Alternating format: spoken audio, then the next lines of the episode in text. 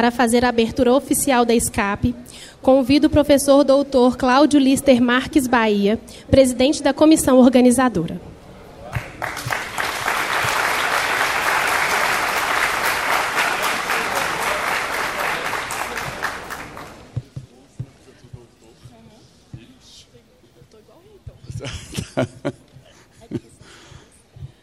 Dizendo que me chamaram na responsa, né? Professor doutor. É, mas, né? Bom. Deixa eu pegar uma.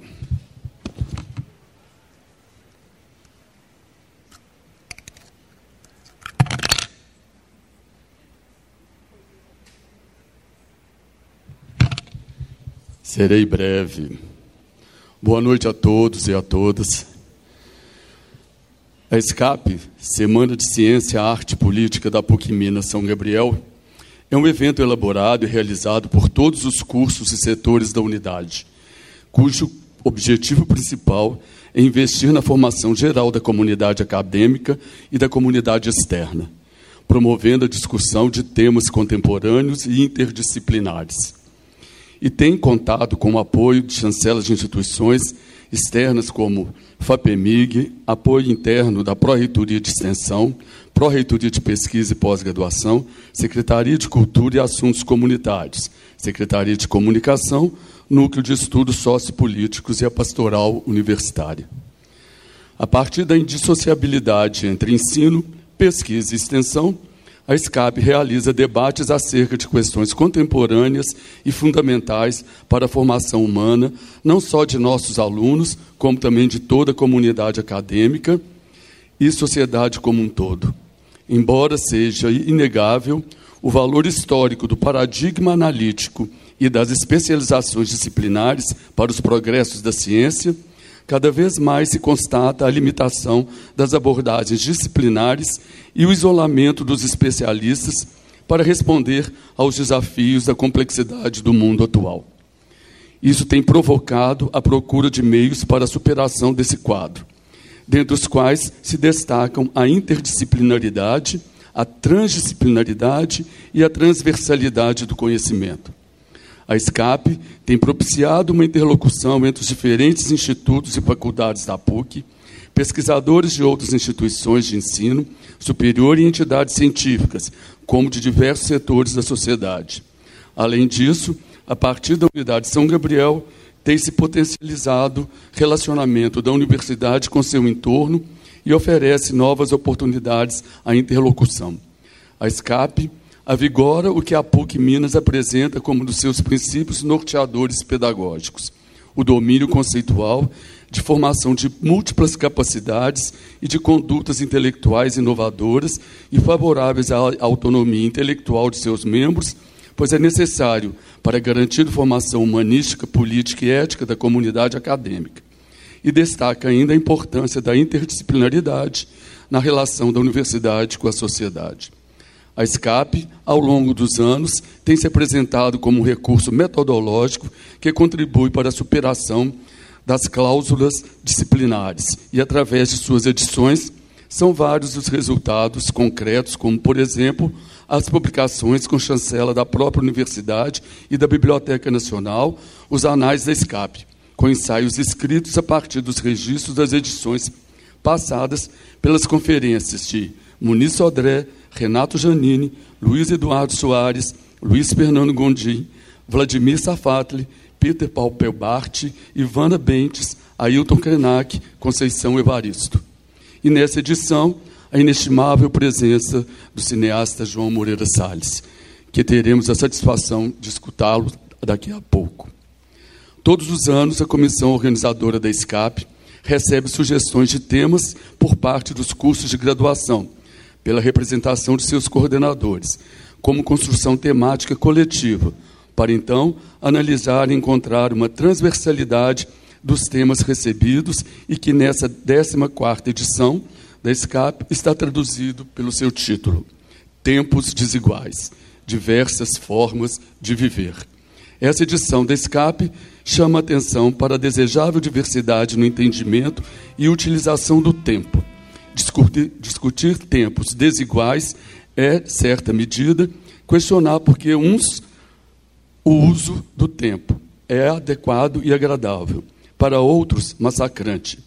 A diversidade na compreensão e uso do tempo é uma pré-condição para que a sociedade permita que seus integrantes sejam indivíduos que tenham tempo livre em quantidade suficiente e que possam usá-lo de maneira criativa, da maneira que bem entenderem, sem que esse tempo lhe seja roubado, de forma velada pela organização econômica da sociedade, excluindo, incluindo o uso do Big Data e os algoritmos criados para aprisionar e manipular as individualidades.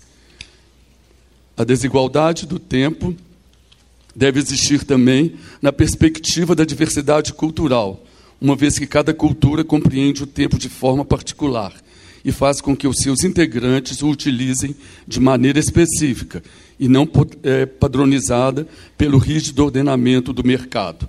Se a globalização aponta para uma perda na diversidade cultural do planeta, essa discussão é importante também para inspirar as ações necessárias para que isso não continue a acontecer. E é com o espírito acadêmico que convidamos a todos a se juntar a nós nessa 14ª Semana de Ciência, Arte e Política, semana de encontros, indagações e saberes em evento híbrido e aberto ao público com, com o título Tempos Desiguais diversas formas de viver, para que pensemos e vivenciemos um mundo mais belo, justo, verdadeiro e fraterno. Enfim, declaro aberta a SCAP 2023, Tempos Desiguais. Muito obrigado pela atenção.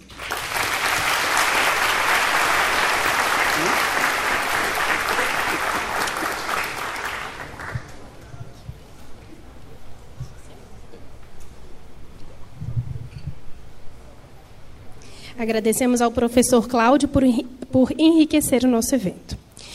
Temos muito a agradecer aos artistas que trouxeram a exposição fotográfica A Ilusão Alquímica da Paisagem, para brilhantar o nosso evento. Para nós, é motivo de muita alegria e satisfação tê-los aqui. Convido ao palco para entregar o certificado o diretor acadêmico desta unidade, professor doutor Lauro Soares de Freitas.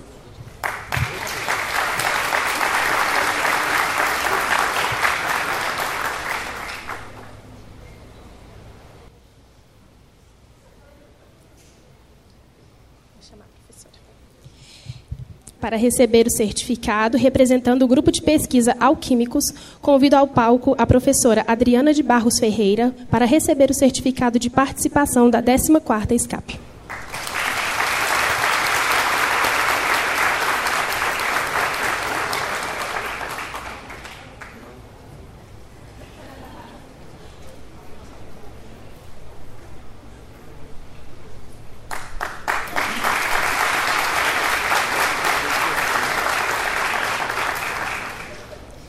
Iniciaremos agora os trabalhos.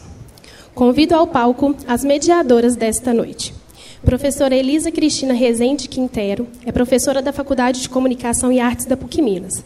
É doutoranda no PPG-Com, da UFMG, mestre em Comunicação pela UFMG também e graduada em Jornalismo pela PUC Minas.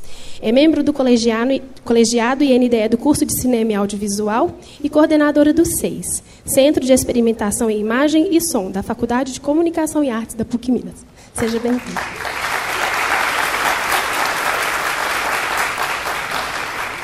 e a professora Maria Cristina Martins de Andrade, psicóloga, mestre em psicologia clínica, professora da FAPSE, Faculdade de Psicologia da PUC Minas, e membro do núcleo docente estruturante do curso de Psicologia da PUC Minas São Gabriel. Seja bem-vinda, professora.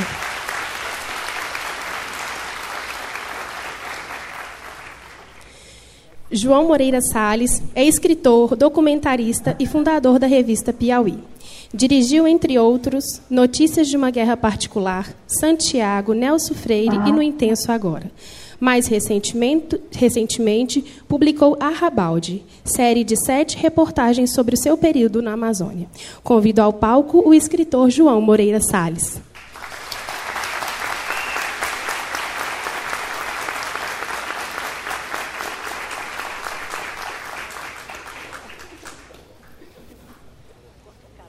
Passo a palavra para a professora Elisa para iniciar com vocês. Obrigada, Laura. É, também vou procurar ser breve, mas eu preciso fazer alguns agradecimentos. Né? Primeiro, cumprimento a todos e todas aqui presentes, autoridades, colegas, professores, alunos. Estou vendo aqui é, pessoas queridas do cinema, do audiovisual, da cultura, que vieram prestigiar a fala do João. Então, é uma alegria. É, queria dizer é, da minha alegria de estar aqui, que é uma alegria em dobro. É, primeiro, é, pelo fato de compor essa mesa com o João Moreira Salles, uma pessoa que eu admiro muito o trabalho. É, ele já foi apresentado, mas eu queria acrescentar que ele é fundador do Instituto Serra Pilheira, é, que fertiliza a ciência. Né? É, isso é maravilhoso. É, muito bem. Então, assim, é, em, em segundo lugar, eu queria dizer também da minha alegria, porque eu estive na, na comissão organizadora deste evento de 2012 a 2021. Né? São dez anos aí que eu acompanhei essas aberturas com nomes notáveis assim e que me ajudaram muito a, a que reverberaram muito na, no meu trabalho docente as ideias e reflexões que surgiam aqui, né? tanto no trabalho de sala de aula, quanto de laboratório, quanto de pesquisa e extensão. Então, é, é uma imensa alegria e eu preciso agradecer esse convite para essa mediação é, agradeço a toda a comissão organizadora, mas em especial ao professor Cláudio Bahia e a professora Sandra Silveira, que está aí também conosco. Muito bem. É, bem, se eu pudesse resumir os temas debatidos ao longo desta década, nestas conferências de abertura da SCAP, eu ficaria com uma pergunta que foi lançada aqui pelo filósofo Peter Paul Pelbart em uma dessas conferências de abertura. Ele pergunta o seguinte: afinal, como vai o mundo? Eu diria que esta foi uma questão que nos provocou todos estes anos, cujo exercício de reflexão era sempre situado no nosso país. Pensando o Brasil, pensávamos o mundo. E se observarmos com atenção, ao longo desta década de edições da SCAP, um tema em específico foi se impondo a cada edição e a cada vez mais nos desafiando. Fosse o que fosse o debate, lá estava ele, entremeado e enlaçado a todas as discussões. Aparecia aquele que é o maior desafio que o mundo já enfrentou, está enfrentando e vai seguir com este problema a catástrofe ambiental. E aí chegamos nessa edição da Escape, cujo tema parte de uma reflexão sobre o tempo. E eu gostaria de citar uma fala do antropólogo Eduardo Viveiros de Castro, em conversa com Ailton Krenak, em que ele diz mais ou menos o seguinte: a gente não tem mais tempo. Daqui a quantos anos a temperatura da Terra vai chegar a mais 2 graus? Mais 4 graus. Desculpa, gente, problema técnico aqui. Antes era daqui a 100 anos, e agora é daqui a 30 anos, daqui a 20 anos. O prazo que a gente tem para parar de destruir o planeta está esgotando. Então, Neste sentido, o tempo está acelerando e está acabando. Fecha aspas. Bem, a presença de João Moreira Salles, que muito gentilmente se dispôs a estar conosco esta noite, se deve, entre tantos outros motivos, ao fato de ele ter realizado um trabalho primoroso de prestar atenção. João decidiu prestar atenção à Amazônia, o que resultou na publicação deste livro, Arrabalde, em busca da Amazônia, lançado no ano passado pela Companhia das Letras. Prestar atenção é algo importante na conversa de hoje. Por mais que a ciência esteja nos dizendo que já estamos vivendo o contexto de catástrofe com o aumento da temperatura do planeta e todas as suas consequências, de maneira geral, parece que não estamos prestando atenção. Amanhã, dia 5 de setembro, comemora-se o Dia da Amazônia. E o que a Amazônia tem a ver com isso? Tudo. Absolutamente tudo. E é isso que eu acho que o João pode contar um pouco mais para a gente hoje. Obrigada.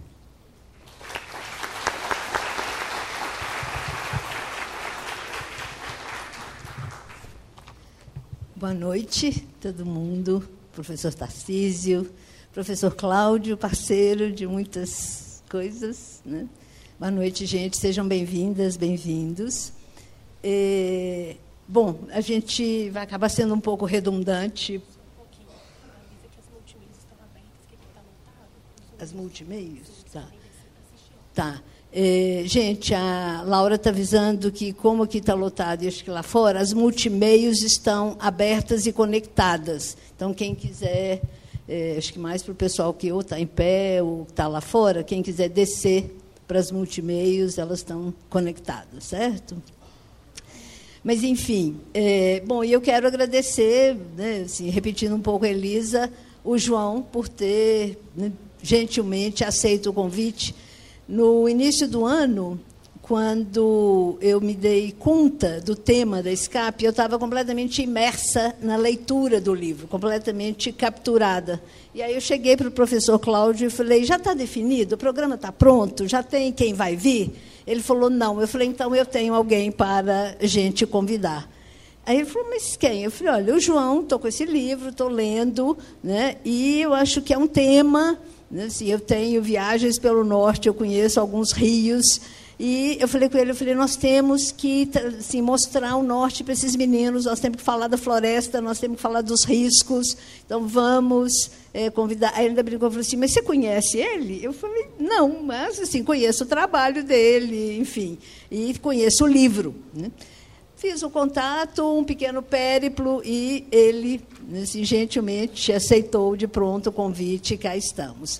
É, pegando um pouquinho o gancho da Elisa, né, em 2013, que teve como tema Ecologia dos Saberes, tecendo novas relações, foi tema, entre outros, a maneira como nos relacionamos com o planeta. Deletéria, na maioria das vezes, dada a nossa atitude né, colidente, prepotente né, nessa relação.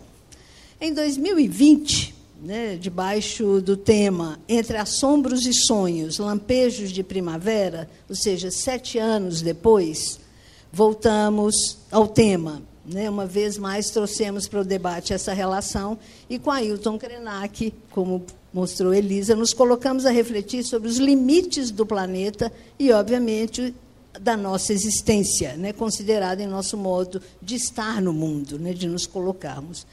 E hoje, né, 2023, tempos desiguais, diversas formas de viver, voltamos à carga. Né? E agora, apenas três anos depois, o que é um ótimo sinal. Né? Acho que há questões que a gente precisa falar, falar de novo, falar ainda uma vez, né? para que possamos elaborar né? e nos apropriarmos dessas questões porque só assim vamos poder mudar alguma coisa, promover transformações, né? chegar ao ato. E eu acho que disso a psicologia sabe bem, né? dessa nossa necessidade de estar sempre falando.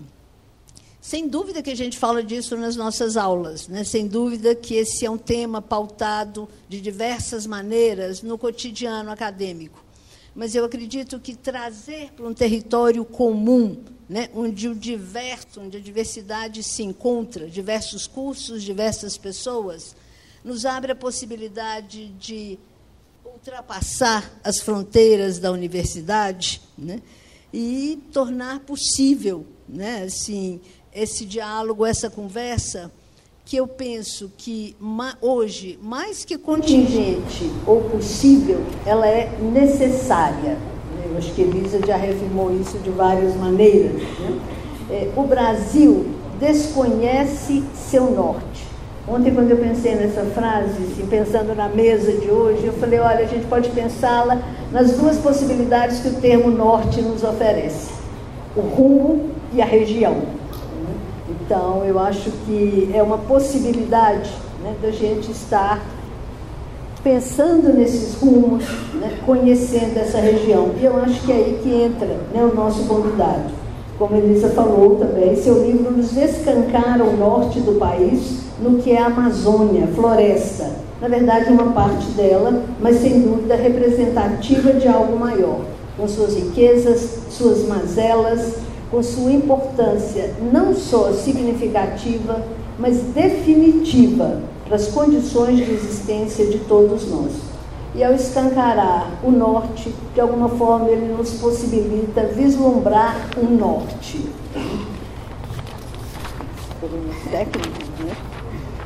A escape, por sua vez, fala de diversas formas de viver, que podem ser possíveis, temerárias, solidárias, necessárias, deletérias, coletivas, solitárias, e fala de tempos desiguais, que são muitos. O tempo da cidade grande, da cidade do interior, o tempo do trabalho, o tempo do ócio, né? o tempo, a experiência do tempo em diferentes culturas, a experiência singular e subjetiva do tempo que é de cada um de nós. Enfim, são diferentes formas, né? mas é, é preciso né, fazer esse enlace livre, escape, não foi difícil, pois saber da Amazônia implica sabermos, termos a certeza de que, com algumas dessas formas de viver, podemos fazer existir, fazer durar no tempo nós e o planeta, numa relação salutar, em compartilhamento e parceria.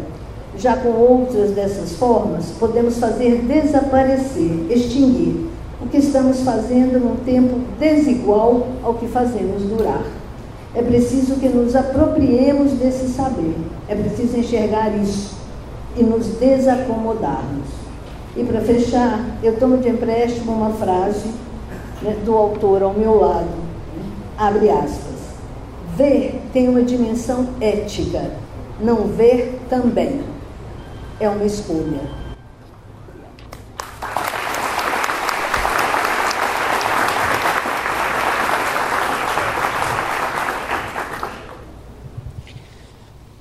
Muito obrigado por essas duas apresentações que me deixam encabulado.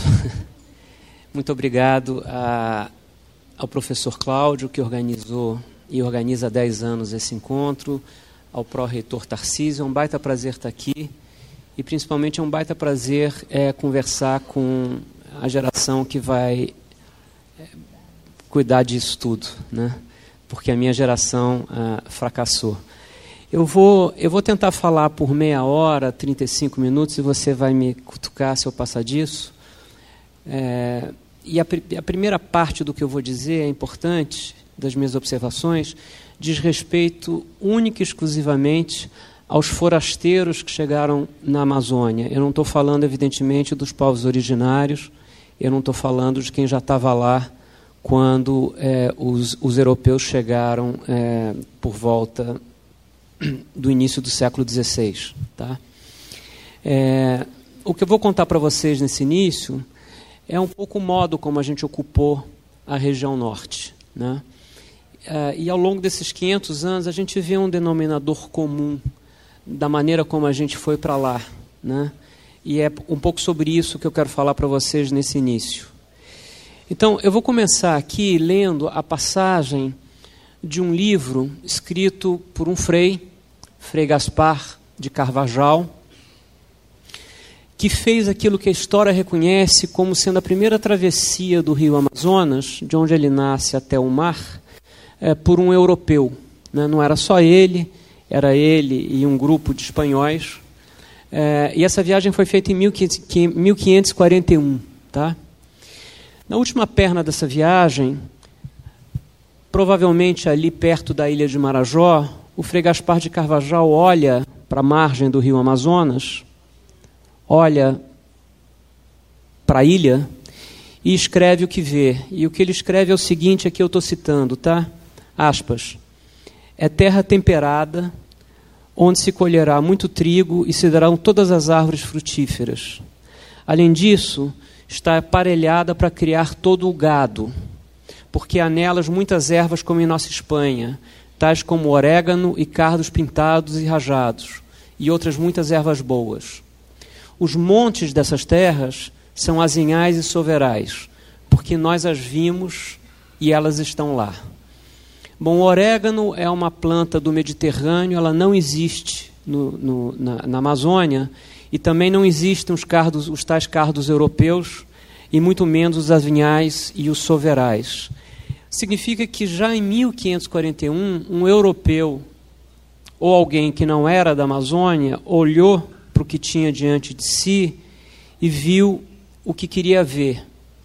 Ou mais precisamente, viu o que já conhecia viu o mundo dele, projetou o mundo dele, no caso a Espanha, é, na Amazônia. Foi ele, Carvajal, que batizou a região de Amazônia. Essa a gente chama a região de Amazônia por causa dele. No meio da viagem, provavelmente ali onde é a fronteira entre os atuais estados do Amazonas e do Pará, ele foi atacado, ele e o grupo de, de espanhóis com ele, a nau em que eles estavam foi atacada. Que era uma coisa recorrente nessa viagem. A cada dobra do rio, uma nação indígena vinha e tentava uh, atacá-los. Dessa vez, esse ataque foi muito feroz, e ele descreve esse, esse ataque dizendo que esses indígenas guerreiros eram liderados por mulheres altíssimas e de uma valentia extraordinária. Uh, e ele viu nelas as Amazonas a gente não faz a menor ideia do que o Carvajal viu, mas é muito pouco provável, se não impossível, que ele tenha visto uma nação indígena amazônica liderada por mulheres guerreiras. Ele viu é, o que ele já conhecia, ou pelo menos o que já existia na imaginação dele, já que as Amazonas são figuras da mitologia europeia. Elas são citadas, por exemplo, em Homero. Então, a própria região Amazônia, a floresta, essa que é a maior floresta tropical do mundo, ela nasce, portanto, de um erro de interpretação. Ela nasce de uma incompreensão. E isso vai marcar os próximos 500 anos da nossa relação com esse bioma. Né? Para resumir o que eu estou tentando dizer para você, é, eu diria o seguinte: que nós nunca vimos a floresta. E esse plural, essa primeira pessoa do plural aqui, nós, eu estou me referindo, evidentemente, aos que não são de lá e lá chegaram. Tá? Eu vou.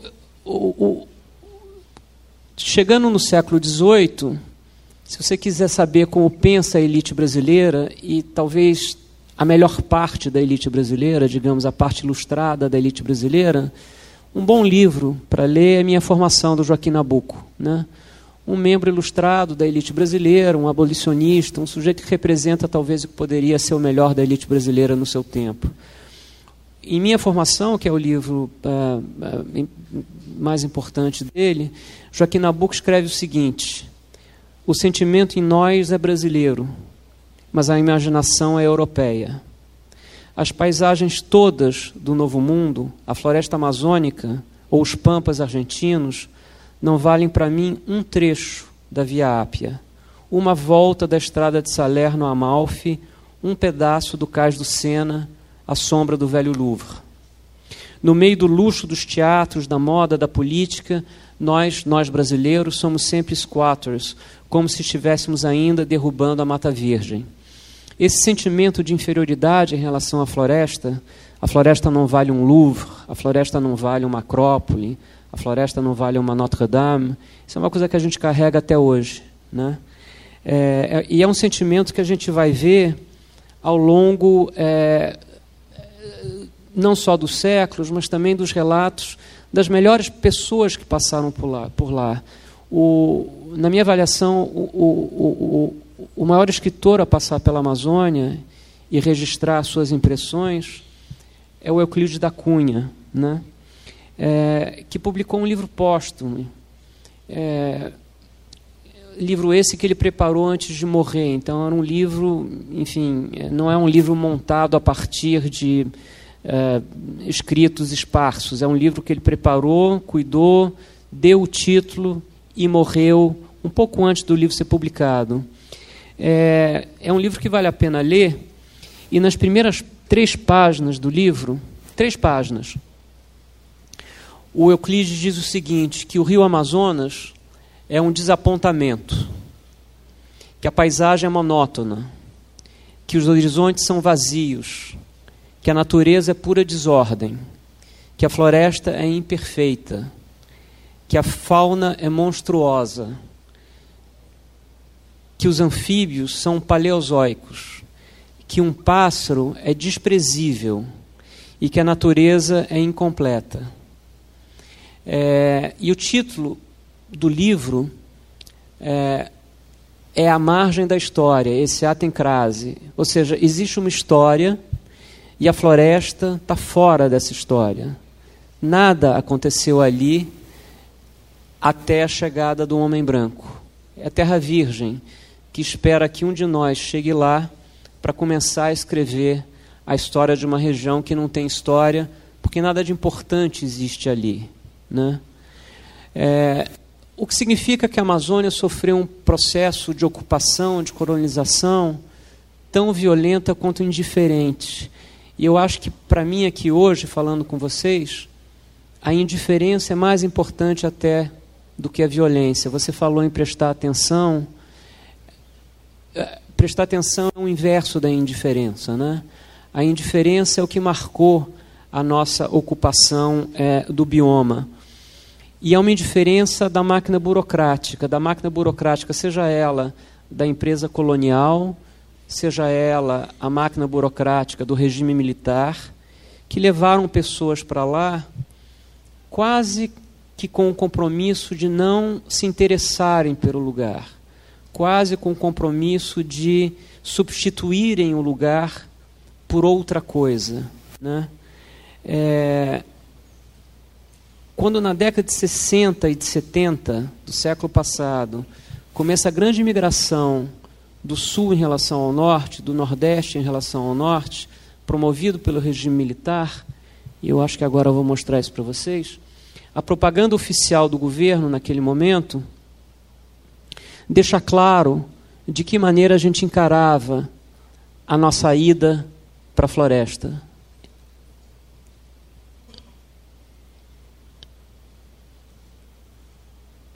É, não entrou.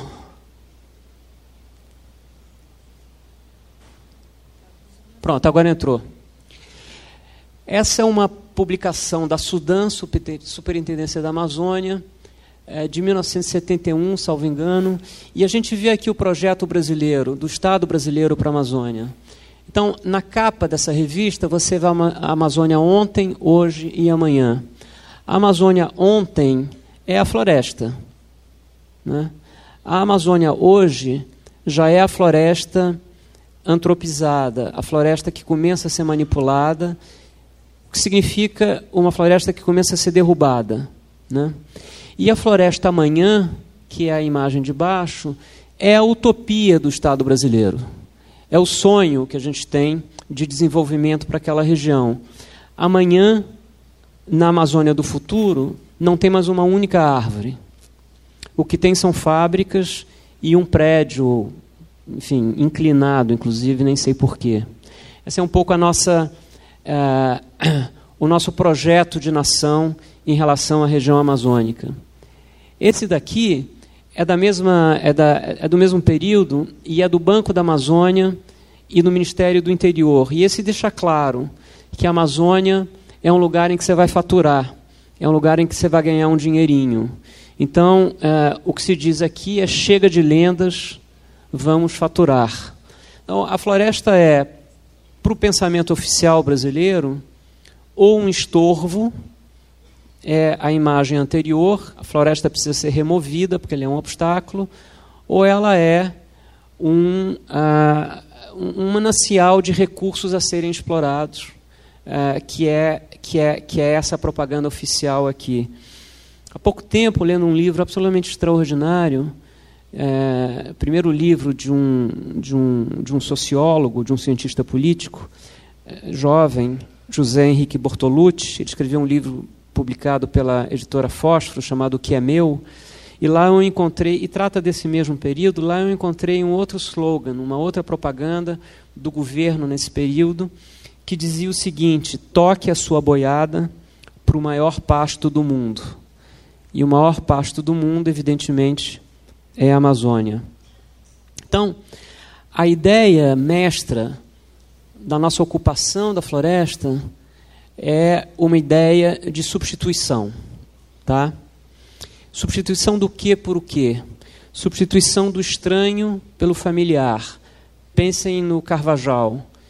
Ele tem diante de si uma coisa que ele não conhece e o que ele vê é a Espanha. Né? Então você troca a floresta, até mesmo na operação mental. Você troca o desconhecido por uma coisa familiar. Você troca uma fauna por outra fauna. Sai a onça, entra o boi. Você troca uma flora por outra flora.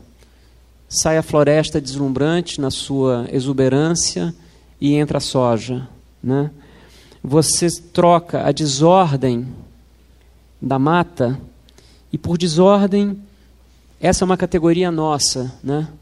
O Carlos Fausto, um, um, antropólogo do Museu Nacional, fala eh, que nas florestas tropicais e na Amazônia em particular tem vida demais em espaço de menos. É isso que caracteriza uma, um, um, sistema tropical. É uma profusão de vida em pouco espaço. E esse emaranhamento biológico nos confunde, a gente não sabe, a gente não entende isso. Então você troca essa desordem da selva pela ordem da lavoura, pela ordem de uma paisagem retalhada, em que você sabe onde acaba uma coisa e começa a outra. Na nossa cabeça cartesiana, isso funciona melhor, se organiza melhor. Você é, troca a abundância das espécies de uma floresta tropical, e essa abundância é absolutamente essencial, porque nela nenhuma espécie prevalece sobre as outras, e é por isso que as coisas estão em equilíbrio. E você troca isso pelas poucas plantas domesticadas e pelos poucos animais de uso, de uso humano. É, tudo isso, para mim, significa o seguinte: que a gente, desde sempre, reduziu muito da floresta ao pouco que está lá agora. Ou pelo menos esse é o projeto.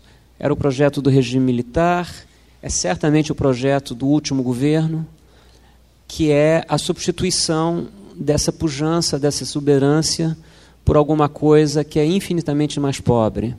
É uma redução do muito ao pouco. E isso, para mim, é, revela assim, uma extraordinária falha de imaginação nossa, daqueles que não souberam ver a floresta e não souberam compreender a floresta e não se interessaram por ela. E a hipótese que eu desenvolvo no livro é que esse desinteresse sempre foi funcional, no sentido que é muito mais fácil destruir o que não está investido de interesse, de zelo, de curiosidade, de vontade de conhecer, de amor. Né?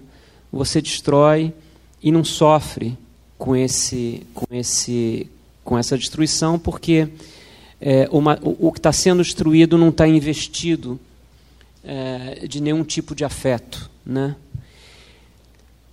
A tragédia disso é imensa, e a gente vai falar um pouquinho disso, já que a Amazônia está no centro da crise climática da qual você falou. Né? É, não há solução para o clima sem a Amazônia. Se a Amazônia se for, a vida no planeta se torna outra, certamente hostil a todos que estão aqui, mas principalmente hostil a tudo que está lá, que existe e que tem o direito de continuar a existir. Né? É, mas mais do que isso, esse modo de ocupar a floresta, que não deixou marca na nossa imaginação, né? a gente fracassou na transformação da floresta em matéria simbólica não é? A gente não produziu uma cultura da floresta e de novo, estou falando de nós, boa parte das pessoas que estão aqui, eu não estou falando dos povos originários, que evidentemente tem uma produção simbólica sobre a floresta que é absolutamente deslumbrante e que, sintoma de saúde, a gente está começando a conhecer agora. Há 20 anos atrás, há 25 anos atrás, o Krenak provavelmente não estaria num espaço como esse. Essa é uma coisa relativamente recente e é de fato um sintoma de saúde. É uma boa notícia. Né? É, ainda bem que isso está acontecendo e precisa acontecer cada vez mais. Mas ao longo desses 500 anos de produção cultural no Brasil, a floresta nunca foi incorporada à nossa imaginação. Então tem uma falha da nossa imaginação em relação à floresta. E a cultura que existe na Amazônia, daqueles que ocuparam, não é a da floresta, é a do boi. É a cultura do boi. E a cultura do boi determina não só aquilo que você come, mas é uma espécie de cosmovisão, é como você está no mundo, é como você se veste, como um texano, é como você se diverte ouvindo a música que é, celebra o tipo de vida da pecuária, o boi, o rodeio, etc. E tal. É como você é, se locomove daqui para lá num, numa, numa caminhonete 4x4. E se você não tem dinheiro para ter essa caminhonete, você almeja um dia ter. Né? É, evidentemente, é no que você come. A região norte tem talvez a gastronomia. Eu acho que o Brasil tem três gastronomias extraordinárias. Eu estou num desses lugares, que é Minas Gerais, vocês conhecem muito bem, a Bahia e a região norte, por causa da biodiversidade da floresta. Mas as pessoas que se deram bem na Amazônia, esses que foram para lá na década de 60 e de 70 e prosperaram, se eles convidam você para comer na casa deles, você vai comer o churrasco a floresta não está presente nem no prato. Né? É, então, é, tudo isso é cultura, só que é uma cultura que se opõe à floresta na medida em que não presta atenção na floresta e a floresta não está presente nessa cultura. Então, temos um problema grave aí de natureza cultural em relação à floresta. E isso, de certa maneira, se, se manifestou para mim de maneira muito clara numa frase que eu ouvi várias vezes, realmente várias vezes, dessas pessoas que foram para lá e que prosperaram, fazendeiros, etc. e tal. Eles convidam você para ir na casa deles, casas bonitas, grandes, avarandadas, nas fazendas deles, e diante das varandas você tem a vista que basicamente é a vista da obra de uma vida inteira de trabalho. A primeira coisa que você nota é que não há Amazônia ali. Assim como Carvajal projetou a Espanha em 1541 na ilha de Marajó, esses paulistas, paranaenses, catarinenses, é, capixabas, é, mineiros, foram para lá e reproduziram a paisagem que conheciam e que levaram nos olhos quando foram para lá e eram jovens e pobres. Então, o que você vê diante do seu olho são as paisagens que você vê no interior de São Paulo, no interior de Santa Catarina, no interior de Minas Gerais, etc. E tal. Você não vê mais a Amazônia. E eles deixam você beber aquela paisagem com os olhos, e aí eles dizem com muito orgulho, depois de um momento de silêncio, eles dizem essa frase que eu não ouvi de um, nem de dois, nem de três. Ouvi de cinco, seis pessoas diferentes. Eles dizem o seguinte: quando eu cheguei aqui não tinha nada. E nada é a floresta tropical mais rica do mundo. Né? Essa negação ontológica da floresta é um problema. É um problema porque está ligado a prestar atenção, está ligado a não ver na floresta nada além do estorvo que a gente percebeu nas, nas, nas propagandas oficiais do governo.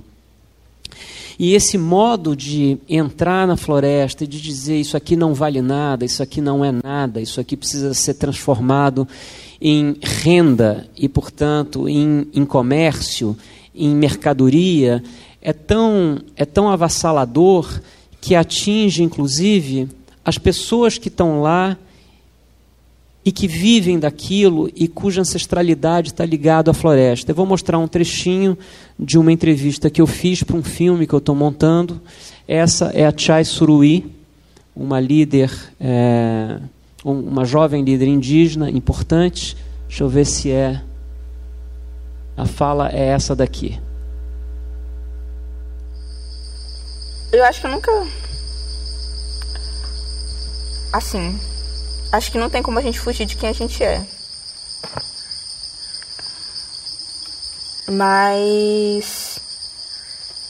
Quando a gente cresce, aprende, é ensinado de que o outro é o bom, de que você é ruim, é claro que você quer, quer ser o outro. Né? E eu acho que todo, toda jovem indígena passou por isso.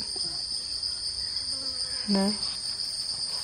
E isso fez uma coisa, acho que trouxe para mim uma das maiores dores que eu tenho, que eu nem consigo, nem gosto de falar sobre isso. Que é sobre eu perder minha língua. Você não fala pai terra? Sim, eu não falo mandé. Eu falo muito pouco né? E é, é isso, eu falo inglês, mas eu não falo mandé. Por isso que eu estou tentando até é, né, resgatar a minha língua. Que eu já falei quando eu era pequena. Isso é dito por uma jovem ativista muito ligada à causa indígena, mas que diz: eu passei a minha vida ouvindo que eu não sou bom, que os meus valores não valem nada, que a minha espiritualidade não vale nada, que a minha religião não vale nada, que o meu conhecimento não vale nada. Que bom é o outro, sucesso é o do outro, sucesso é ter o boi, sucesso é ter a, a, a, a, a lavoura de, de soja. E você ouve isso a vida inteira, chega uma hora que você quer ser o outro. Chega uma hora que você se identifica com o vitorioso, né? E como o Estado brasileiro se especializou em dizer que isto aqui é a derrota, né, é, a gente se lembra muito bem das inúmeras frases ditas pelo, pelo, pelo ex-presidente sobre os indígenas. A gente se lembra muito bem do que dizia o ministro do Meio Ambiente sobre os indígenas. É, é, duro você ouvir isso o tempo todo. Chega uma hora que você se convence, vai ver que ele está certo e eu estou errado. E a Chai perdeu o idioma dela. Não é? E ela aqui estava se referindo a um grande amigo dela que votou no Bolsonaro porque queria ter o boi. Né? É, ela diz uma outra coisa aqui que é importante. O projeto político desse governo atual e que vem sendo colocado em prática é acabar com os territórios indígenas, tanto que não demarcou nenhum. Então você não pode estar na sua terra, porque é muita terra para pouco índio, é o, né? Todo, todas essas coisas. E quando você vem para a cidade, você não é mais indígena. E a sua identidade é quem você é. Né? Quem que eu sou se eu, se eu não sou uma mulher indígena da Amazônia? Quem sou eu? Eu não sou ninguém. Se eu não sou ninguém, eu estou viva? Ou estou só existindo, né? Sobrevivendo aqui? Qual que é o meu papel aqui, né? O que que eu tô... E eu não posso ignorar também quem eu sou, por motivos óbvios de que isso, né? Do que eu sofro na pele, o ser quem eu sou. Então, esse é o problema, né? a gente ocupou de forma indiferente a floresta. Essa indiferença é tão avassaladora que atinge, inclusive, as pessoas que estão lá. Não é? é e, e, e, eu vou tentar agora, em 15 minutos, para a gente ter pelo menos uma meia hora de conversa, é, tentar mostrar para vocês o que seria um caminho para recuperar isso. Quer dizer, recuperar isso é, e, e olhar para a floresta de outra maneira. Olhar para a floresta com admiração com, com, com, com reverência. É, as pessoas estimam, os estudiosos, os pesquisadores estimam que quando os europeus chegaram lá, em 1500, existiam entre 8 e 10 milhões de pessoas ocupando a floresta. E em mais ou menos três décadas, essa população foi reduzida a 90%. É um genocídio extraordinário. Morreram por atos de violência mas morreram principalmente porque eram incapazes de se defender do, das doenças que os europeus trouxeram. Então, é um genocídio sanitário. Né? É, E durante muito tempo se achou que a floresta de fato era vazia. O, tem um antropólogo, um arqueólogo, aliás, é, desculpa, antropólogo americano que trabalha muito com, com autores brasileiros, um cara chamado Michael Heckenberg, que faz uma observação que é muito interessante. Ele diz que houve um grande intervalo entre os primeiros exploradores europeus que chegaram e chegaram em nome é, de Deus e da coroa para expropriar, né? e os naturalistas que chegaram no final do século XVIII, ostensivamente em nome da ciência, ou seja, interessados em ver e conhecer. Quando esses exploradores, quando esses naturalistas chegaram e olharam para a floresta e entraram floresta dentro, o que eles viram era uma floresta vazia. E não se deram conta e tomaram aquilo como a situação natural da floresta. E não se deram conta que aquilo não era um objeto natural, aquilo era um artefato da colonização. Aquilo era o produto de uma chegada desinteressada, violenta, de conterrâneos seus, três séculos antes, que dizimou a população que lá existia.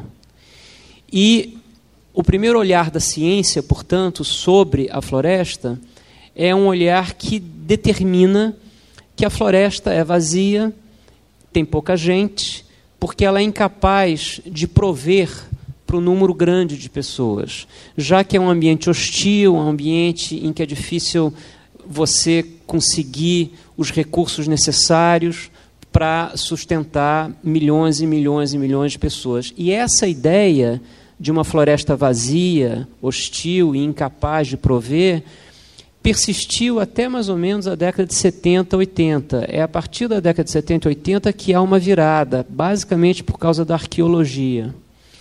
Um, uma das, um dos slogans do regime militar, da década de 60 e de 70, era esse, de dizer o seguinte: a Amazônia é terra sem gente para gente sem terra.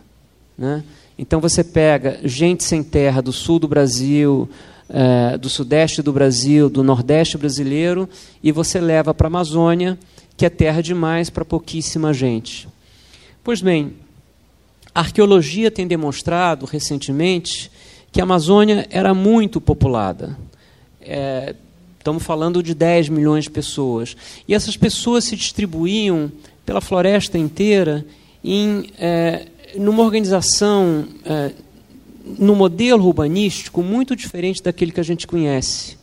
A gente está acostumado com organizações urbanas, modelos urbanos, em que você tem uma cidade central que irradia para a periferia e as pequenas cidades médias e pequenas. Então você tem, você, tem, você, tem, você tem Atenas e você tem os satélites, você tem Paris e você tem os satélites, você tem Londres e você tem os satélites. Na Amazônia era diferente. Eram povoamentos que ocupavam a floresta de maneira suave. A pegada era uma pegada leve. E essas esses povoamentos eram ligados por vias e haviam grandes praças no meio desse, no, no, no, a meio caminho entre um povoamento e outro, e essas praças eram ocupadas em momentos de festas, de rituais, de celebrações, mas as pessoas viviam em contato muito, muito, muito próximo com a floresta. E, portanto, o conhecimento delas, da riqueza e da biodiversidade dessa floresta, era muito, muito grande. No Acre e em Rondônia, o avanço do agronegócio tem derrubado a floresta e começa a aparecer no solo imensas figuras geométricas que só dá para ver do alto com drone e que atestam a presença humana ao longo quase que da floresta inteira. E é, os arqueólogos e os antropólogos dizem que o modo de viver dessas populações, por mais variado que fosse, algumas delas mais caçavam, outras mais coletavam, outras mais pescavam, Algumas podiam ser beligerantes, gostavam da guerra, outras eram mais pacíficas, uma faziam, umas faziam cestos, as outras faziam cerâmica, mas havia entre todas elas um denominador comum. E esse denominador comum, evidentemente, era a floresta. E as cidades que se espalhavam por essa floresta, em contato íntimo com a floresta, faz com que esse sistema que os arqueólogos chamam de galáxias urbanísticas produzissem o que eles chamam de cidades-jardim. Cidades em que a presença, a proximidade da roça e da mata era quase parte da própria cidade e do próprio povoamento. Essas civilizações eram civilizações que viviam dos materiais à disposição na floresta. Esses materiais são materiais evidentemente orgânicos, que produziram, portanto, e isso eu acho muito bonito, civilizações orgânicas. E esse termo é meu. Civilizações orgânicas não vivem da pedra. Civilizações orgânicas não vivem do mármore. A obra de civilizações orgânicas é inteiramente diferente, é outra daquela que a gente reconhece quando a gente olha para a Grécia Antiga, quando a gente olha para a França medieval ou para a Itália da Renascença. É, os materiais são materiais que vivem, que morrem, que voltam para o solo e que tornam a viver, porque alimentam o que cresce de novo. De forma que as ruínas dessas civilizações orgânicas são muito mais difíceis de serem identificadas porque muitas vezes elas se confundem com a paisagem natural, quando não elas são a própria paisagem natural. E eu vou terminar minha fala dizendo para vocês por que, que eu posso dizer essa frase: que as ruínas das civilizações orgânicas muitas vezes é a própria paisagem que você está vendo. A Amazônia é um dos centros da agrobiodiversidade. Os povos da Amazônia domesticaram segundo Eckenberger, 83 plantas. Isso é um ato de civilização. Abacaxi, amendoim, açaí, enfim, a lista é muito grande, são 83. Isso é mais do que a antiga civilização chinesa conseguiu domesticar. Pois bem, isso por si só já é extraordinário. Se torna ainda mais extraordinário quando você é, observa que os solos da Amazônia, em geral, são muito, muito pobres. A Amazônia é uma região muito antiga, que vem sendo varrida por chuvas torrenciais equatoriais há milênios. E os nutrientes vão sendo varridos. E a terra se torna muito ácida e muito pouco propícia é, para o plantio. O que, que fizeram os indígenas? Construíram a fertilidade do solo. É, ao longo de anos e anos e anos, centenas de anos, eles foram é, fertilizando o solo com matéria orgânica, com pedaços de cerâmica, com fogo também. E essas terras, que são chamadas de terras pretas de índio, e cuja dimensão, cuja área é uma questão em aberto, se você entra no site da USP, você tem uma publicação que diz que elas podem ocupar até 10% da Amazônia. 10% da Amazônia é mais do que a França de solos construídos. É, o Eduardo Neves, que é uma das pessoas que lidera essas pesquisas aqui, é um pouquinho mais conservador, ele fala entre 1% e 3%. Ainda assim é muita coisa, é mais do que uma Inglaterra. Ou melhor, entre uma Inglaterra e uma Irlanda, de solos construídos, onde nasce aquilo que não nasceria se esses solos não tivessem ali. Essas terras pretas estão entre os solos mais férteis do mundo, são mais férteis até do que as terras pretas da Ucrânia, mas mais do que isso, é extraordinário, porque eles continuam férteis. O Eduardo Neves já encontrou solos estruturados, solos, solos fabricados, solos antrópicos, se vocês quiserem, de quase 4 mil anos. E por 4 mil, por 4 mil anos eles são férteis, o que é extraordinário e a nossa ciência não consegue fazer. A gente não consegue produzir um solo que se torna, que, se, que permaneça fértil ao longo desse tempo todo. Então, além deles serem férteis, eles são estáveis, que é uma coisa absolutamente extraordinária. Onde é que eu estou querendo chegar? Eu estou querendo chegar no seguinte ponto: nesses solos nasce algo que não nasceria se não fosse a construção dessa fertilidade. Nesse solo nasce, portanto, uma outra floresta. Não a floresta natural, uma floresta manipulada, selecionada pelos povos que lá estavam desde sempre e continuam lá. E aí se coloca essa pergunta, que é o seguinte: quando você olha para a Amazônia, o que, que você está vendo? Você está vendo um bem natural ou você está vendo um artefato de cultura? Você está vendo natureza ou você está vendo arte? E eu acho que a resposta que a ciência tem nos dado, e, e se encaixa inteiramente no debate que a gente está tendo aqui, é que você está vendo as duas coisas. Essa floresta, e eu vou usar um termo que é um termo do Eduardo Neves, salvo engano, essa floresta é uma floresta jardim, porque é uma floresta plantada, em parte plantada, ou, que eu acho até mais bonito, é uma floresta cultural. E eu vou parar aqui, porque eu, eu, eu acho que quando isso caiu, quando eu metabolizei essa informação, para mim tudo mudou. Porque pensem o seguinte: essa floresta é um legado de um povo, é o legado de uma civilização. De uma civilização que estava aqui antes de nós chegarmos, mas eles são brasileiros e, portanto, é, uma, é, uma, é, uma, é um legado nosso também. Portanto, temos responsabilidade por esse legado. Eu acho que todo mundo se lembra onde estava ou ligou a televisão quando a Catedral de Notre-Dame começou a pegar fogo. E aquilo, de certa maneira, parecia uma heresia. Como, a, como Notre-Dame, que faz parte da nossa mitologia pessoal, da nossa cultura ocidental, como é que aquilo pega fogo? Não pode queimar, é um, é um pecado. E todo mundo se mobilizou, etc. e tal.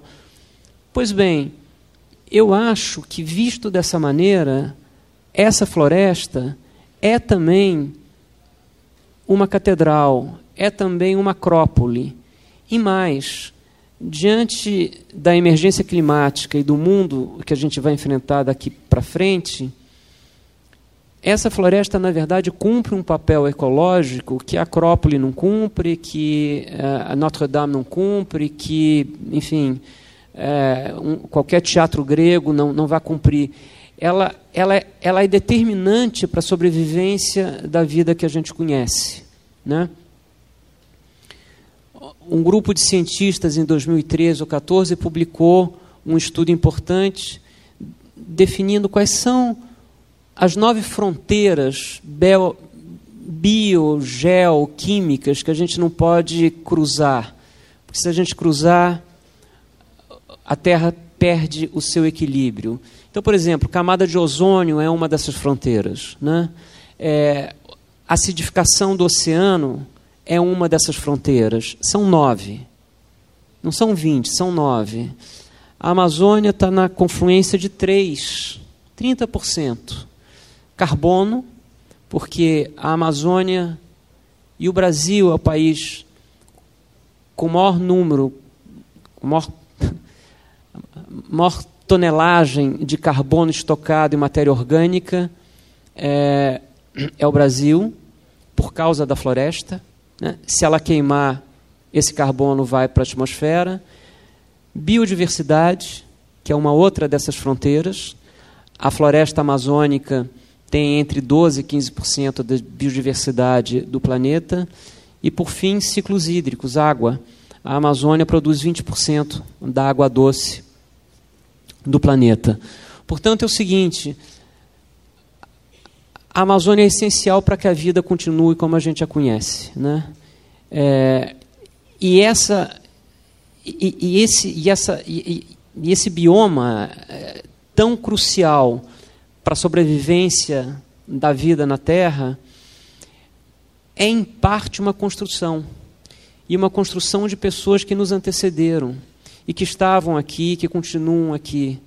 Então, o Brasil, que é um país que foi poucas vezes chamado a cumprir uma missão planetária, global, é, agora tem essa possibilidade, tem essa possibilidade de cumprir um papel absolutamente central para a sobrevivência do planeta. É, eu, eu, eu, eu, costumo dizer que é, preservar a Amazônia, proteger a Amazônia, é o nosso momento de desembarque na Normandia, entende? É o nosso momento em que a gente pode estar à altura de uma tarefa realmente fundamental, que nesse momento está muito mais entregue à geração que está aqui nos assistindo do que a minha geração. Então, eu acho que é extraordinário você ter essa, essa, essa responsabilidade e estar à altura dela. Ter uma tarefa a cumprir. Eu acho que a nossa tarefa como brasileiros é essa nesse momento. Paro por aqui e a gente pode conversar. Obrigado.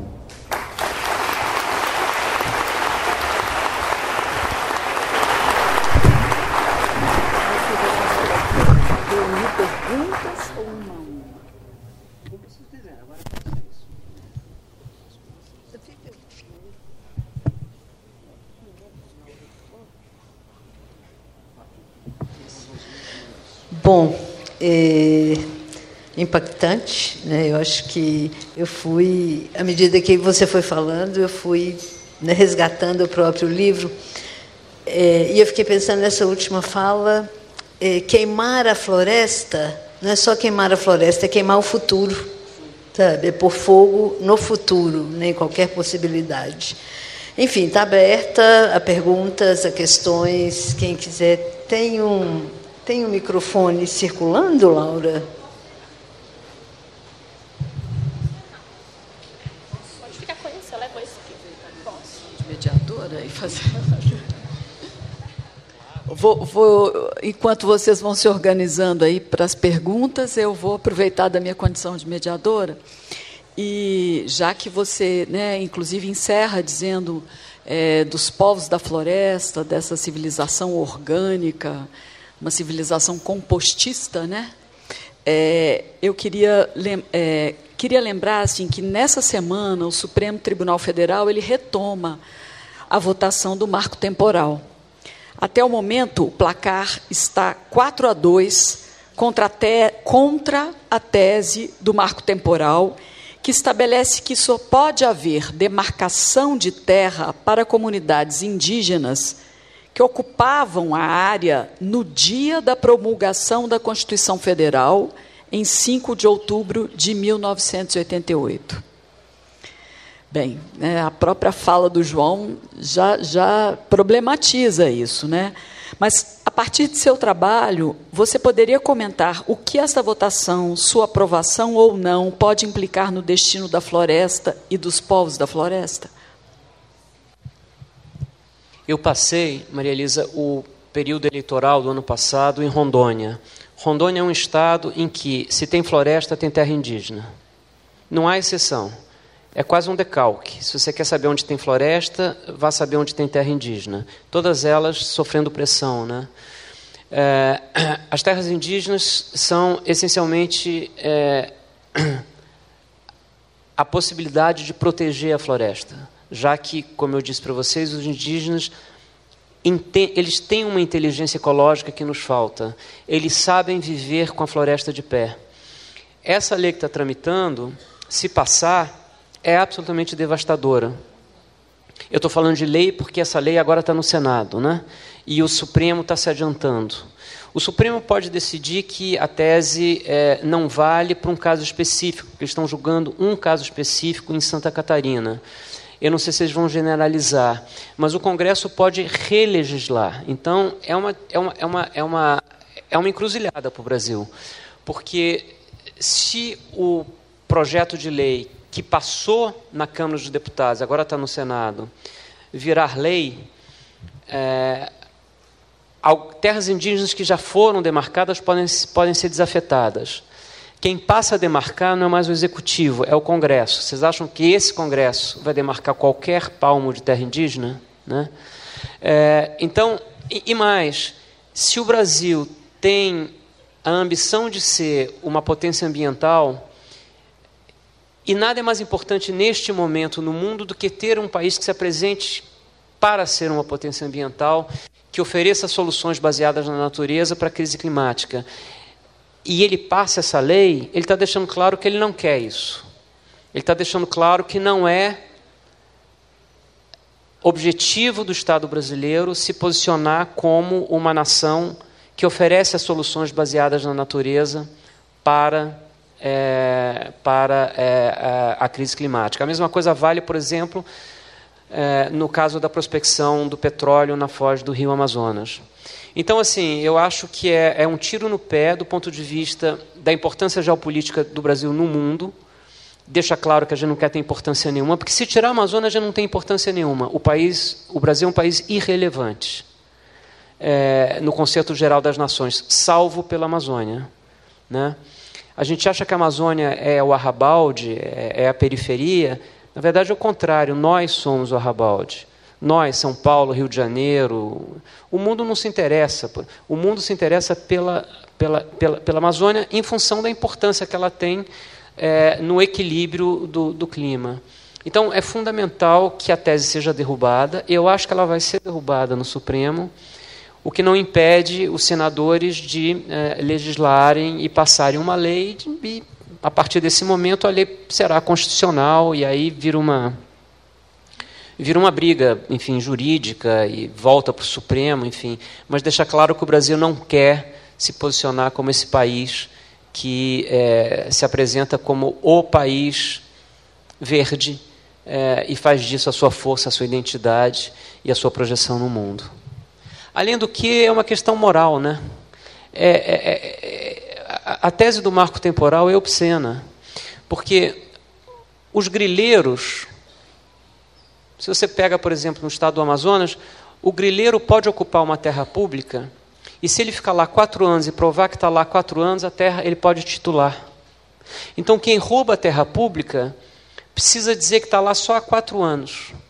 Os indígenas que estão lá há quatro, cinco, seis mil anos precisam provar que estavam lá em 1988, mas sofreram todas as violências até 1988. Foram expulsos das suas terras, morreram por doenças, foram levados para outros lugares por atos de violência mas se não estavam lá, não têm o direito. Então, moralmente também é uma é uma é uma é um fracasso. Eu espero que não passe. É, primeiro, boa noite a todos, a todos, professores professoras. Eu sou a Aline Viana, estou muito recente aqui na universidade. João, boa noite. É, foram muitas falas que eu, me pegaram em vários aspectos e eu fiquei pensando em uma das falas que você apresenta esse vídeo lindamente, né? Ela fala assim: se não sou ninguém, eu estou viva, e isso me pega de uma forma muito forte, né? E, entre tudo, eu queria te fazer algumas perguntas, também provocações. Teve um momento que você fala assim: qual é o caminho para recuperar tudo isso? E eu acredito que você não responde isso para gente e você fala de construção de fertilidade e de civilizações orgânicas. Você acredita que estando aqui na universidade, ou que seria a educação esse caminho para construir fertilidade? É, você tem um trabalho super bonito que envolve uma OSC, né? uma, uma, uma organização de sociedade civil que investe em educação, em ciência e em outros e no futuro de pesquisadores. Como é para você isso? Assim, é por meio da educação a construção disso? Outra coisa que eu queria saber é, não tem como fugir de quem a gente é. E quem é você, João? Você fala de uma elite, mas você também se vê, eu acredito eu, inserido nela. É, e até os exemplos, alguns deles perpassam as questões né, da Notre Dame, desse, desse, desse parâmetro também europeu enquanto isso. Assim. Então, a minha pergunta que tenta aprofundar em você é assim, é, o que, que te leva lá de fato? É algo da espiritualidade que você conecta com isso? Ou o que, que é assim? Então... Olha, eu comecei a falar que a, a, a Amazônia sofreu muitos males, mas talvez violência, né, é, é, rapinagem, enfim, tudo que a gente conhece. Por baixo de todas essas violências está a falta de atenção, a falta de, de, de, de, de a gente não sacralizou a floresta, digamos assim, né? É, se você acredita nisso que a ciência vem dizendo, que essa floresta é também um ato de cultura, ela também é construção, eu acho que esse é um caminho. Porque você olha para ela e você diz: isso isso é obra, isso, isso, isso é tão. O, o Eduardo Neves diz essa frase que é linda: a floresta são as nossas pirâmides. Né? É, essa história que eu contei de como essa floresta foi manipulada, como essa floresta é também uma floresta cultural, isso deveria ser ensinado nas escolas eh, desde a alfabetização. As pessoas precisariam entender que essa floresta é uma floresta cultural, é um jardim cultivado. E é um jardim cultivado que permite que a gente siga vivendo a nossa vida, porque sem ela a gente o modelo foi rodado numa universidade americana do que acontece com o clima do mundo sem a Amazônia, se ela for convertida toda a pasto ou lavoura. Acaba o clima. E principalmente acaba o clima no Brasil. No Brasil sobe 6, 7 graus. Chuva não tem mais. Então, essa floresta que foi cultivada, que é sem dúvida nenhuma natureza, mas é também construção, arte, eu acho que é o caminho para a gente sacralizar essa floresta, para transformar essa floresta em alguma coisa é, que passe a habitar a nossa imaginação. Né?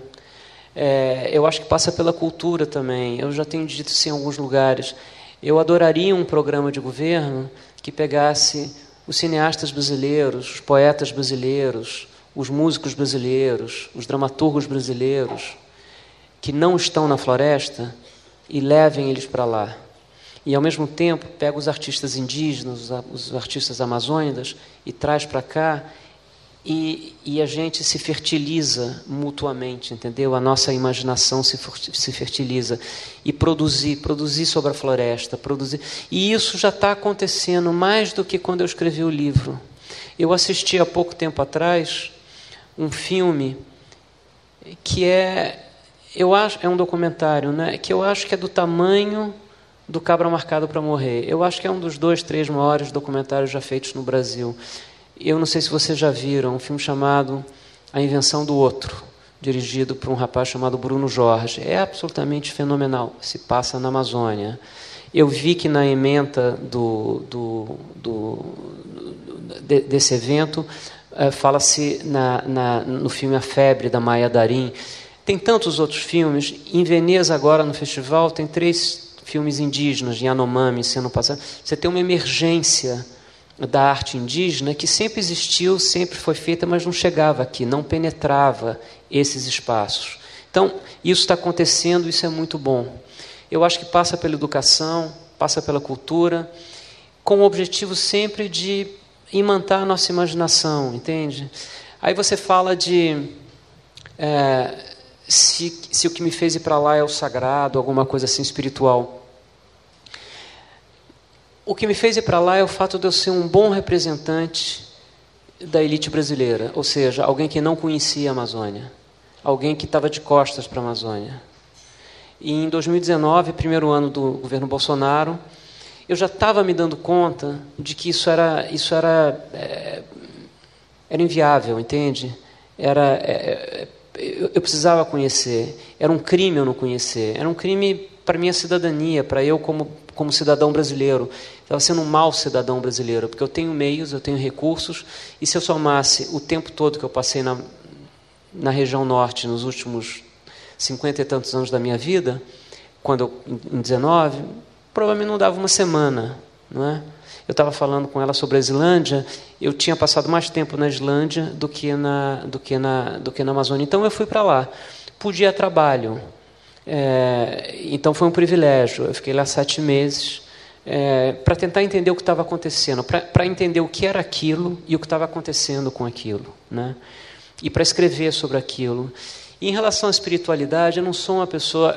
Santo Agostinho dizia que fé é uma questão de graça, né? Essa graça eu não recebi, mas é, na calha norte do Pará, onde tem o maior bloco de florestas tropicais protegidas do mundo, eu fiquei numa posada quilombola, no Rio Trombetas, num lugar chamado Cachoeira Porteira.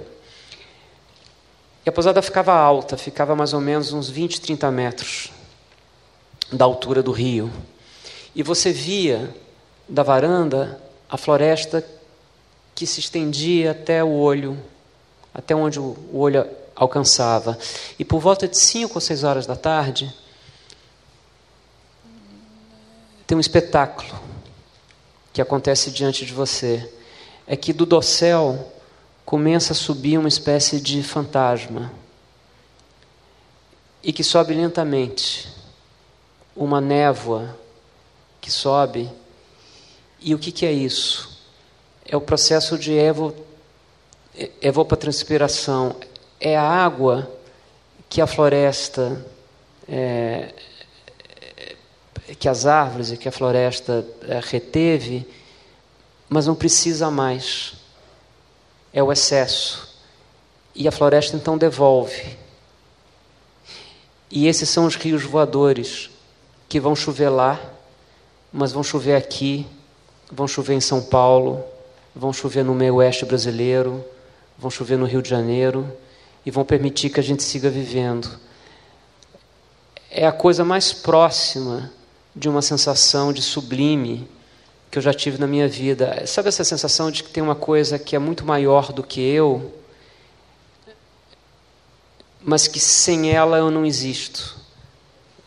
É, é um infinito que me define e que, e que me permite viver. Se isso é religioso, eu não sei te dizer, mas me comoveu profundamente essa sensação de conexão com uma coisa que é infinita e que me permite continuar a ser quem eu sou, entende? Então, assim, eu não voltei de lá a mesma pessoa que eu fui, um pouco por causa disso. E o inverso disso é ver o que a gente está fazendo lá, nas zonas desmatadas. No sul do Pará, por onde o arco de desmatamento já passou, o que você tem é um deserto. Você tem um deserto, são regiões que não conseguem mais manter o número de pessoas que existiam antes do desmatamento, porque a terra se tornou tão pobre que ela não é mais capaz de prover para quem estava lá. Então, essas regiões desmatadas sofrem um processo de esvaziamento demográfico. Uma coisa identificada por um grupo de demógrafos da UFMG daqui. As regiões desmatadas empobrecem. É, e a gente está produzindo um deserto, porque o solo é muito pobre, e quando você tira a floresta, depois de 20 anos, você não consegue mais plantar um pé de milho. E é muito triste, porque você anda, anda, anda, anda, e você vê um boi a cada meia hora. E uma cena que não sai, não sai da minha memória é que não tem mais floresta, mas de vez em quando tem uma castanheira, porque você no Brasil não pode derrubar as castanheiras. Então as castanheiras ficam de pé, solitárias, sozinhas. provavelmente vão morrer, porque não tem mais os polinizadores, não é? E numa dessas, numa dessas viagens pela BR 163,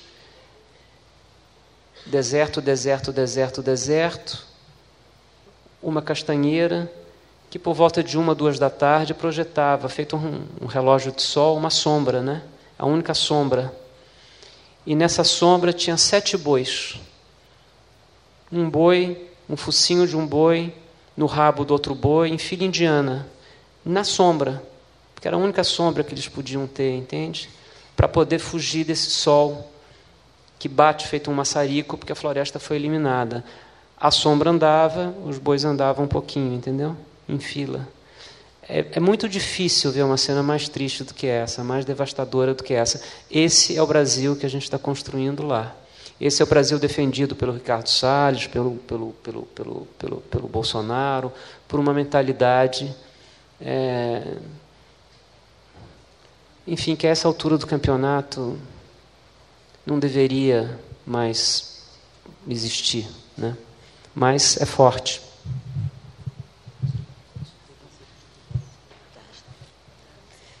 Tem, tem uma última?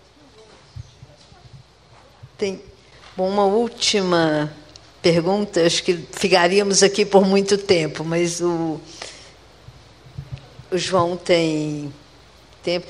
Tem uma aqui, tem uma mão lá atrás, as duas últimas, pode ser? Pode, ah, junta as duas. Tá, então junta as duas. Uhum. É, prazer, meu nome é Davi.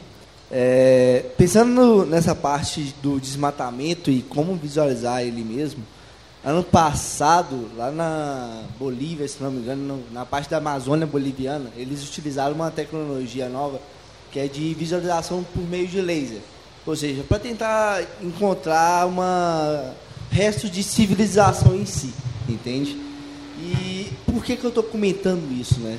É que essa, esse meio que eles utilizaram de tentar encontrar uma civilização por meio desse laser é, também seria bom, talvez, não sei dizer, mas por meio dele utilizar para encontrar desmatamentos, pessoas que estejam desmatando, né? É, aí eu gostaria de perguntar, né? Talvez seria viável utilizar essas novas te tecnologias para entender e tentar visualizar esses desmatamentos? Tem uma lá, ó.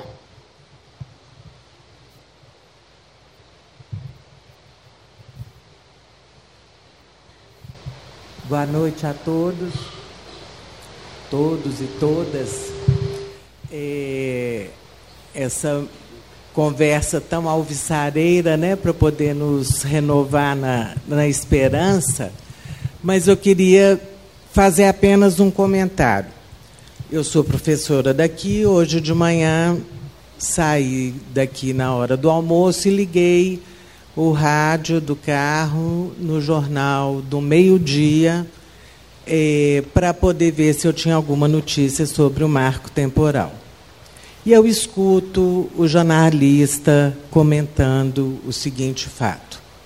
Sobre a prospecção do petróleo lá no Amazonas, é, como que é que a postura da ministra Marina Silva era de um arroubo de simplesmente não querer, com um capricho que ela e o IBAMA estavam apresentando para a nossa sociedade, de negar essa e de brigar contra a prospecção eh, da Amazônia. E que, em decorrência disso, nós brasileiros se essa prospecção for barrada, deixaríamos de ter mais ônibus, mais emprego, mais é, melhores oportunidades de vida. Então, é isso que a nossa imprensa ainda veicula. Era apenas um comentário. Olha, você deve estar falando de uma tecnologia chamada LIDAR é, eu, eu, tinha uma imagem sobre isso mostrando como a floresta é muito, muito é, manipulada, porque o que o lidar faz é feito uma ressonância magnética, vai, vai, vai fatiando a floresta e produzindo imagens em que você não vê mais o dossel, assim como uma, uma, uma ressonância vai te fatiando toda e você vê uma camadinha. Quando você chega na camada do chão e você não vê mais a floresta, você vê uma série de figuras geométricas e tal, identificando onde, onde, onde, onde havia essas civilizações e como elas, elas estavam na floresta, né? A gente não precisa disso para identificar o desmatamento. O Brasil, eh, dos países tropicais, é o país que melhor monitora a sua floresta. A gente sabe exatamente onde o desmatamento está acontecendo. O problema não é identificar. A gente tem uma, o MAP Biomas, o SAD e, os, e o INPE, que tem o DETER e o PRODES, é, identifica quase que em tempo real onde o desmatamento está acontecendo. O problema é o que você vai fazer com essa informação. Né? Você precisa acionar as forças da lei. No governo anterior, as forças da lei estavam desmobilizadas. Não é? É, eu estava ouvindo ontem ou anteontem uma entrevista com alguém do IBAMA, do Amazonas. O Amazonas é maior do que vários países europeus reunidos. Eles têm 17 fiscais. Um, um, 17. Não é 17 mil, é 17. Né? É, então, é, não adianta você simplesmente ver que ali tem um desmatamento. Você precisa agir. E agir é, é controle e, e, e, e, repressão. Né? E é isso que funcionou no, na primeira gestão da Marina com o PP Sedan, em que a gente reduziu em 80% o desmatamento. A gente sabe fazer isso. A gente sabe identificar onde está o desmatamento e a gente sabe reprimir o desmatamento. Precisa haver vontade política.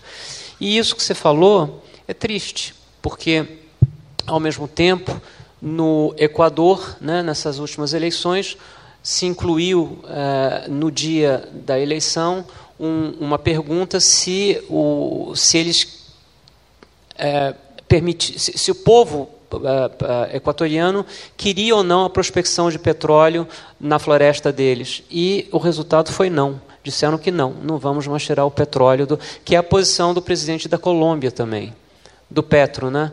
Agora, é, o, o governo do PT, é, esse governo, é um, é um, governo muito, muito, muito ambíguo, porque se por um lado você tem figuras como Marina, que são evidentemente comprometidas com essa ideia do Brasil que se apresenta como um país que oferece as soluções verdes e faz disso a sua força econômica, você tem uma vertente desenvolvimentista que acredita nisso, em carro popular, em ônibus, em rodoviarismo. A gente acabou de ver que nesse orçamento que foi aprovado, teve um aumento de 167% no orçamento do Ministério dos Transportes e uma redução de 16% no Ministério da Marina. É, orçamento é opção, né?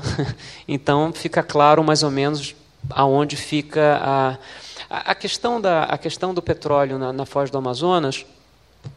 É, do ponto de vista ambiental, ecológico, é, é ruim mas não é tão devastador, a gente estava falando isso, como, por exemplo, você asfaltar a BR que vai é, de Porto Velho a Manaus, porque essa cruza o coração da floresta protegida. E toda vez que há uma estrada, não tem jeito. A, a nossa história diz que a floresta desaparece. É, no orçamento do, do, do, do no PAC, é, essencialmente os investimentos são todos em transporte viário ou ferroviário, mas basicamente viário e o asfaltamento dessa BR está é, tá incluído nos projetos. Se isso acontecer, a floresta desaparece em 15, 20 anos. Né? Então é preciso, é preciso pressionar, é preciso a sociedade brasileira precisa se indignar com isso.